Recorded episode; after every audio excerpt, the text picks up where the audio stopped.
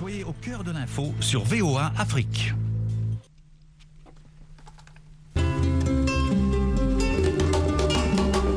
Foi et tradition, Vérité et doctrine le dialogue des religions. sur la voie de l'Amérique.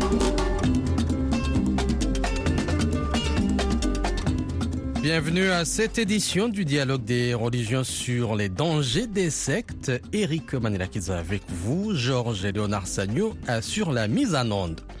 Ce soir, nous explorons un exemple récent et choquant de manipulation et de fanatisme religieux. Un pasteur kényan a encouragé ses adeptes à observer le jeûne jusqu'à la mort dans l'espoir de rencontrer Jésus-Christ en personne. Cette pratique extrême a déjà conduit à la mort de plusieurs adeptes. Il est important de souligner que cette secte n'est pas un cas isolé. Dans le monde entier, des milliers de personnes sont victimes de sectes dangereuses qui les manipulent, les exploitent et les privent de leur liberté. Ce triste événement du Kenya souligne l'importance de comprendre les mécanismes et les dangers des sectes et de savoir comment s'en protéger. Nous en parlons dans un instant avec nos invités. Monseigneur Zemba Luzolo Mushipei, euh, évêque président de l'Église catholique libérale d'Afrique, leader euh, national du mouvement citoyen Congo au Téléma.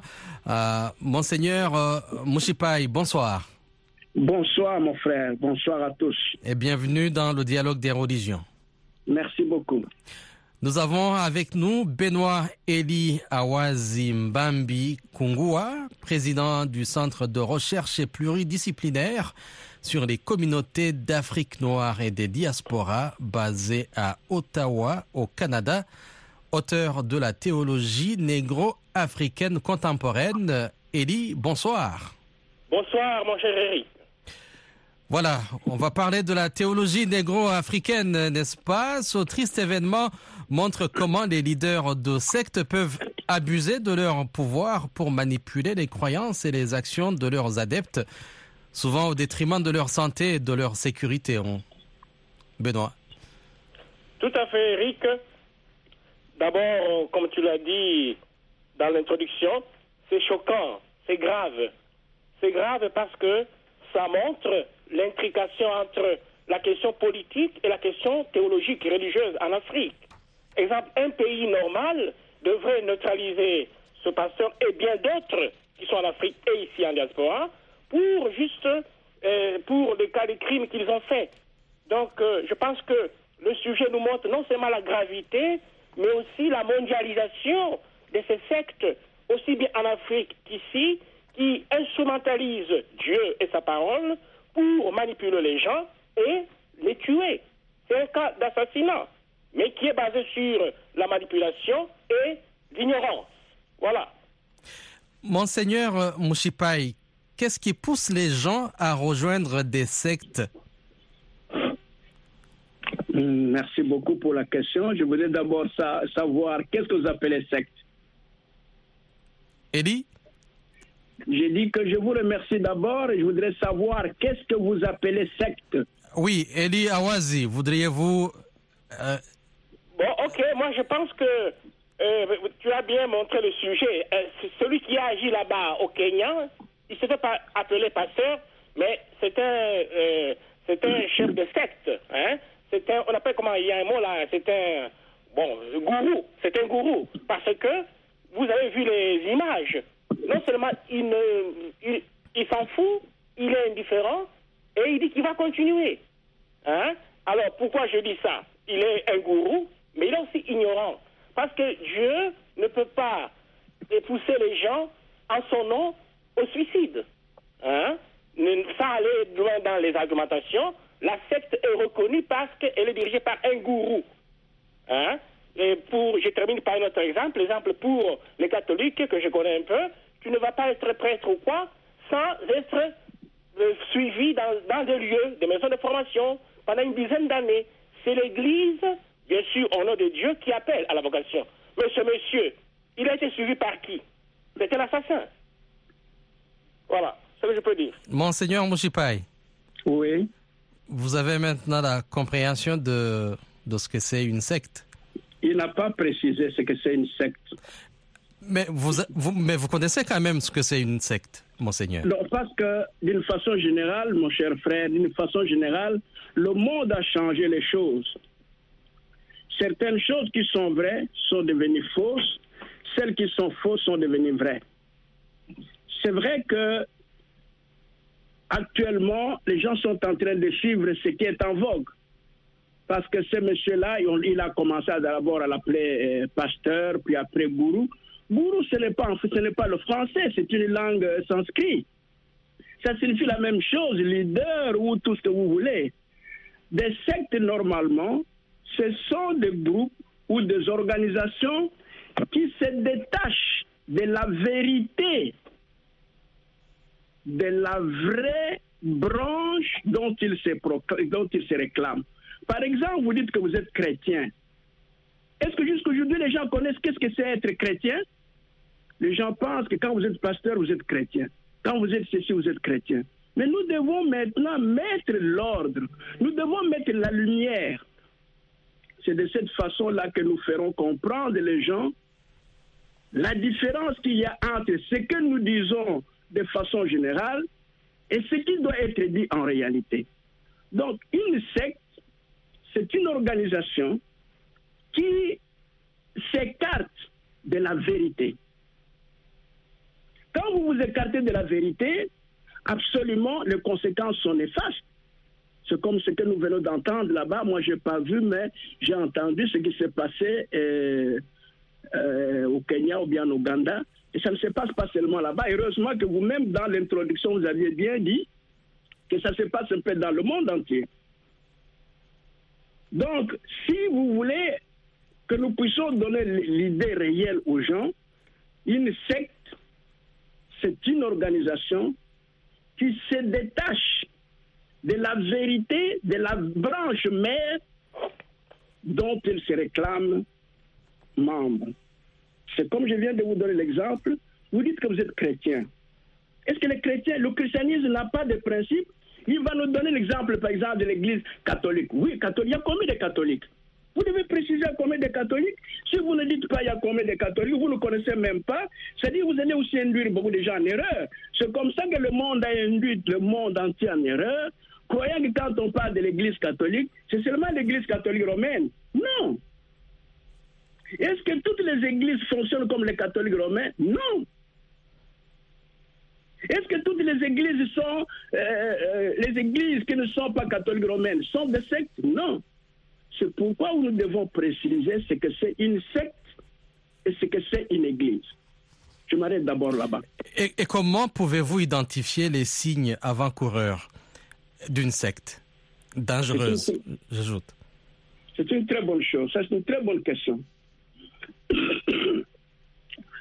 Une secte, c'est une organisation qui ne suit pas la vérité de la branche dont il se réclame. Par exemple, nous nous disons que nous sommes des chrétiens. Par exemple, moi, par exemple, je suis chrétien. J'ai entendu l'autre frère là aussi c'est dit chrétien. Mais pour lui, quand on est pasteur, on est dans l'église. Mais où sont les principes? Parce que vous connaissez les principes réels de l'église chrétienne. Jusqu'aujourd'hui, les gens ne connaissent pas. Et ceux qui connaissent ne veulent pas parler. Et quand on ne parle pas, tout le monde se dit chrétien, alors que quand vous vous dites chrétien, alors que vous, ne suivez pas les principes, vous êtes une secte. Pas nécessairement une secte qui doit tuer les gens, mais vous êtes une secte du fait que vous êtes en dehors de la vérité. Bref, une secte, c'est une organisation religieuse ou une église, comme vous voulez, qui est en dehors de la vérité, de la religion dont il se réclame. Voilà ce que je peux vous dire. Mmh. Euh, Benoît, euh, comment, euh, quels sont les mécanismes psychologiques derrière la manipulation et le contrôle exercé par les leaders de sectes sur leurs membres, en particulier dans le cas du pasteur kenyan qui a encouragé le jeune jusqu'à la mort? Eric pour préciser et recadrer le débat. Je crois qu'on a commencé à déraper là. Hein? Je crois que l'émission n'est pas d'abord pour euh, montrer nos connaissances, c'est pour répondre à tes questions d'une part. Mais d'autre part, hein, la question c'était par rapport à ce qui se passe au Kenya. Ce n'est pas par rapport à la définition d'une secte ou d'une église en général. Je crois que je ne suivais plus. Heureusement que tu viens de reprendre, de dire par rapport au Kenya. Sinon, on n'est pas là pour faire des cours ou bien des leçons aux autres. Hein. On est là pour discuter d'un sujet que tu as proposé et qui a été montré dans les médias. Vous comprenez? Donc, euh, il ne s'agit pas de montrer nos spécialités. Je voulais seulement dire que le monsieur du Kenya, il est gourou. Hein? C'est un chef de secte par son action et par euh, les résultats de son action qui sont euh, nocifs, hein? qui, poussent, au suicide. Alors, je je ne suis pas spécialiste des sectes, mais je reviens sur ça. C'est une action qui est basée sur l'ignorance. Vous comprenez? Souvent, les gourous, ils se cachent derrière l'ignorance ou bien des sophistications euh, sémantiques pour cacher leur ignorance. Hein? Alors, le mécanisme, c'est tout à fait ce que vous avez vu. La télévision, heureusement, qu'elle est là pour nous montrer les images en direct. Le monsieur, on l'a montré encore hier à TV5. Il était escorté par la police et il disait, voilà, il est dans la vérité. D'après lui, il est dans la vérité parce qu'il dit aux gens de rencontrer le Christ, mais lui-même ne jeûne pas. Hein? Donc, le mécanisme, je dirais trop rapidement, il y a d'abord l'endoctrinement. L'endoctrinement, c'est comme euh, on appelle ça le sophiste, hein? celui qui se dit un connaissant, un savant, mais qui ment, hein? qui vend le faux, le sophiste. Deuxièmement, il y a aussi, c'est ça le gourou, l'endoctrinement est suivi par une manipulation, manipuler. Ça signifie instrumentaliser les gens. Une fois qu'on les a endoctrinés, on les rend bêtes. Et quand ils sont bêtes, on peut leur dire, leur faire avaler n'importe quoi. Et troisièmement, et le, dernier mécanisme, c'est quand les gens sont comme zombifiés, quand ils n'ont plus de personnalité et de caractère, on peut en faire ce qu'on veut. C'est pas seulement dans les sectes comme le monsieur au Kenya, même dans la politique. Parlons-en au Congo aujourd'hui. Hein, J'ai commencé par dire que la question politique et religieuse sont liées. Alors, loin de moi, euh, la prétention, je m'exprime librement par rapport à mes compétences, et je peux le faire, mais je ne suis pas là pour me comparer aux autres, ou bien pour chercher une validation extérieure. Hein? Je crois que je voulais préciser ça dans l'émission, tu l'as toujours fait d'habitude. C'est question de répondre à tes questions, et non pas demander si telle personne connaît la vérité ou pas. Ça serait en dehors du temps et de l'objectif que tu fixes dans une telle radio. Monseigneur Mouchipaï, ces groupes, euh, je parle des sectes, exploitent les besoins émotionnels et spirituels des gens pour les attirer dans leur emprise. Euh, comment maintenant indiquer qu'un proche est impliqué dans une secte? Merci beaucoup. Euh, D'abord, je vais dire à notre monsieur là que quand il y a une émission, ce n'est pas pour vous qui comprenez surtout, c'est pour ceux qui ne comprennent pas. Donc, euh, si lui, il pense qu'il euh, est euh, dans la meilleure voie, ça c'est lui qui pense comme cela. Mais moi, je pense que si nous parlons à la radio, c'est pour expliquer aux gens qui ne comprennent pas. Quand ils comprennent et qu'ils connaissent la vérité, ils peuvent peut-être ne plus tomber comme victimes dans ce genre de choses. Bon, dans tous les cas, n'allons pas faire de polémique là-dessus. Nous sommes dans un dialogue. Oui, ce qui se passe, ce qui s'est passé euh, dans ce pays-là, ça se passe aussi un peu partout. Ce sont des gens qui entrent dans euh, des groupes euh, fétichistes, si vous, voulez, que, si vous voulez que je le dise. Ils entrent dans des groupes qu'on appelle des groupes fétichistes, et à partir de là, il y a euh, euh, certains esprits qui les animent à faire ce qu'ils doivent faire. Un homme qui se dit un homme de Dieu, un homme qui est un homme lucide, ne va pas chercher soit à se tuer lui-même, soit à tuer quelqu'un d'autre. Demander aux gens de se tuer pour rencontrer Jésus. Jésus n'est pas mort. Pourquoi tu dois les rencontrer après la mort? Donc ces gens-là, ils sont mal enseignés et aussi c'est leur groupe parce qu'il y a une loi qui dit que ceux qui s'assemblent se ressemblent. Vous dites à ces gens-là au départ, non, n'entrez pas là-bas, il ne va pas vous écouter. Si vous lui dites, vous pouvez bien le faire comprendre que ce qu'il est en train de faire là-bas, ce n'est pas juste, ce n'est pas bon, il ne va pas vous écouter. C'est comme ça que vous le voyez, ils sont en train de se, de, de se tuer en masse de cette façon-là. Donc, ce sont des groupes qui sont euh, embrigadés par des esprits et les esprits le conduisent à la mort parce que les esprits ont besoin de notre sang. Voilà ce que je peux dire. Et, comment euh, ces sectes maintiennent-elles leur emprise sur leurs membres? Il y a ce qu'on appelle euh, l'hypnotisation. Vous pouvez hypnotiser des gens et ils acceptent ce que vous êtes en train de faire. Ou aussi, il a, euh, notre frère a utilisé un terme là-bas, manipuler. Quand vous manipulez les gens, surtout les gens qui ne sont pas très intelligents, qui ne sont pas intelligents, ou les gens qui ne sont pas dans, la vraie spiritualité, ils ont la facilité de vous écouter, d'écouter des erreurs. C'est par ces méthodes-là qu'ils arrivent à prendre ces gens-là. Pour éviter ces méthodes, c'est pourquoi nous disons aux gens qu'il faut entrer dans de bons endroits pour prier. Il faut, faut- il faut faire de bonnes prières. Parce que si vous êtes dans de bonnes prières, ce genre euh, de d'hypnotisation ou bien ce genre de manipulation ne pourra pas réellement euh, faire une, une autorité sur vous. Voilà ce que je peux vous dire. Monsieur Awazi, euh, quels sont les mécanismes utilisés pour contrôler et manipuler les membres et comment cela peut conduire à des comportements extrêmes tels que le jeûne jusqu'à la mort? Oui, c'est tout à fait comme euh, euh, tu l'as dit, et puis comme je l'ai déjà aussi dit, le problème, c'est la question de la manipulation. La manipulation au sens où on prend vraiment l'âme de quelqu'un en otage. Hein? Nos amis haïtiens, ils parlent de zombies. Hein? C'est plutôt ce processus de zombification. Ça signifie, c'est comme si on hypnotise quelqu'un, mais on prend aussi sa capacité de discernement. Et une fois que tu n'as plus la capacité de discernement, tu peux être euh, ballotté au gré des vagues, au gré des esprits et au gré des idéologies.